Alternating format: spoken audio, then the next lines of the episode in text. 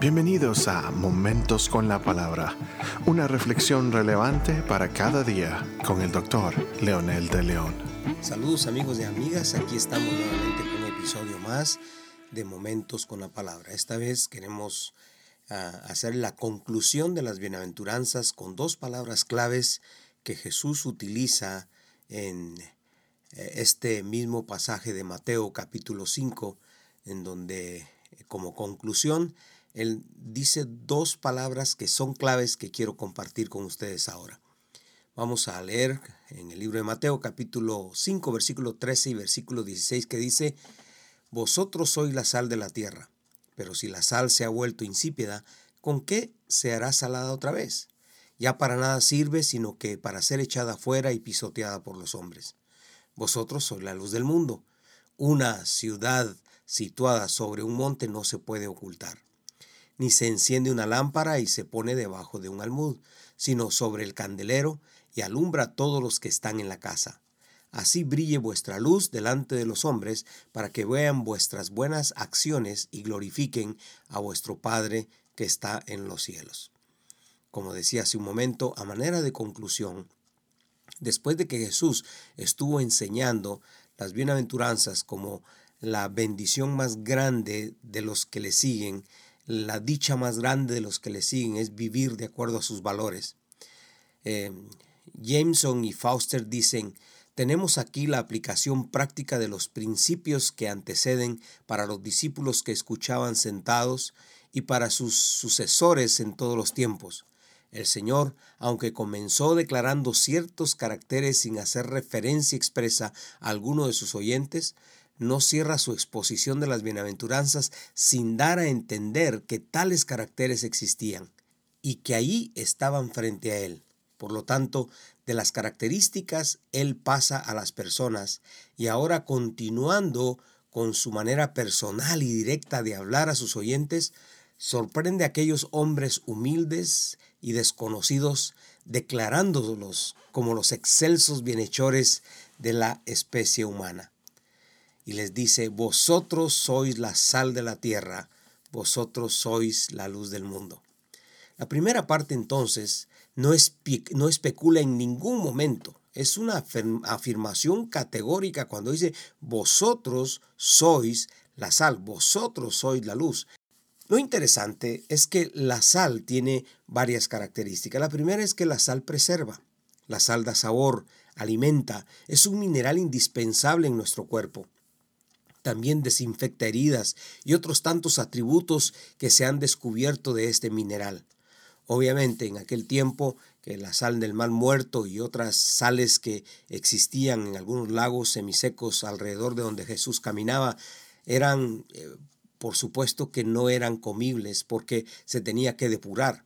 Y Jesús estaba refiriendo a la sal depurada, la sal que era pura, que eh, podía eh, ingestar cualquier persona sin que le causara ningún daño.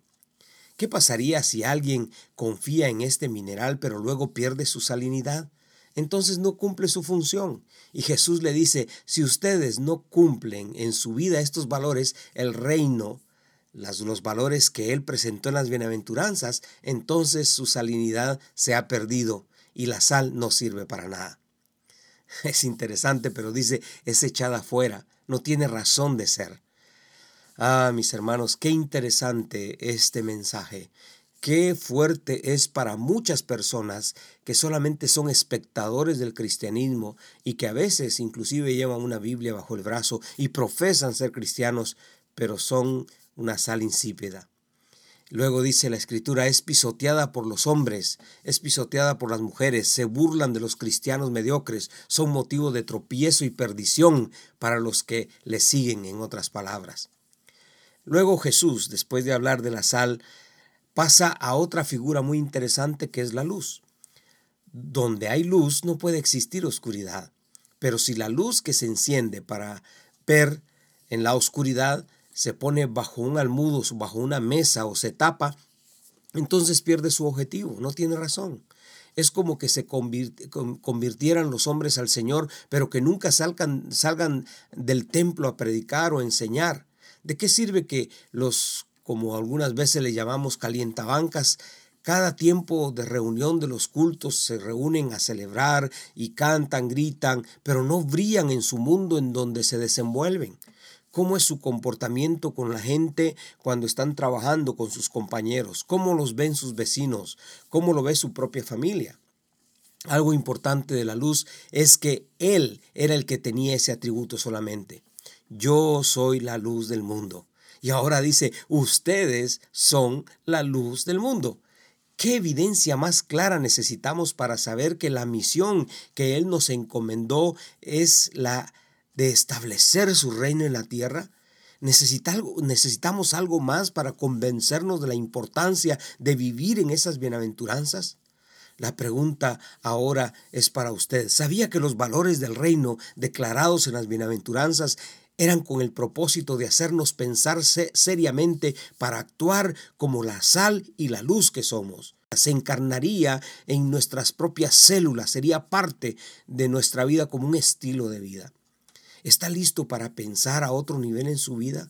¿Qué le parece si ora conmigo y usted le declara al Señor la necesidad que tiene de dejar de ser un espectador solamente o alguien que está demandando y está pidiendo pero nunca provee nada?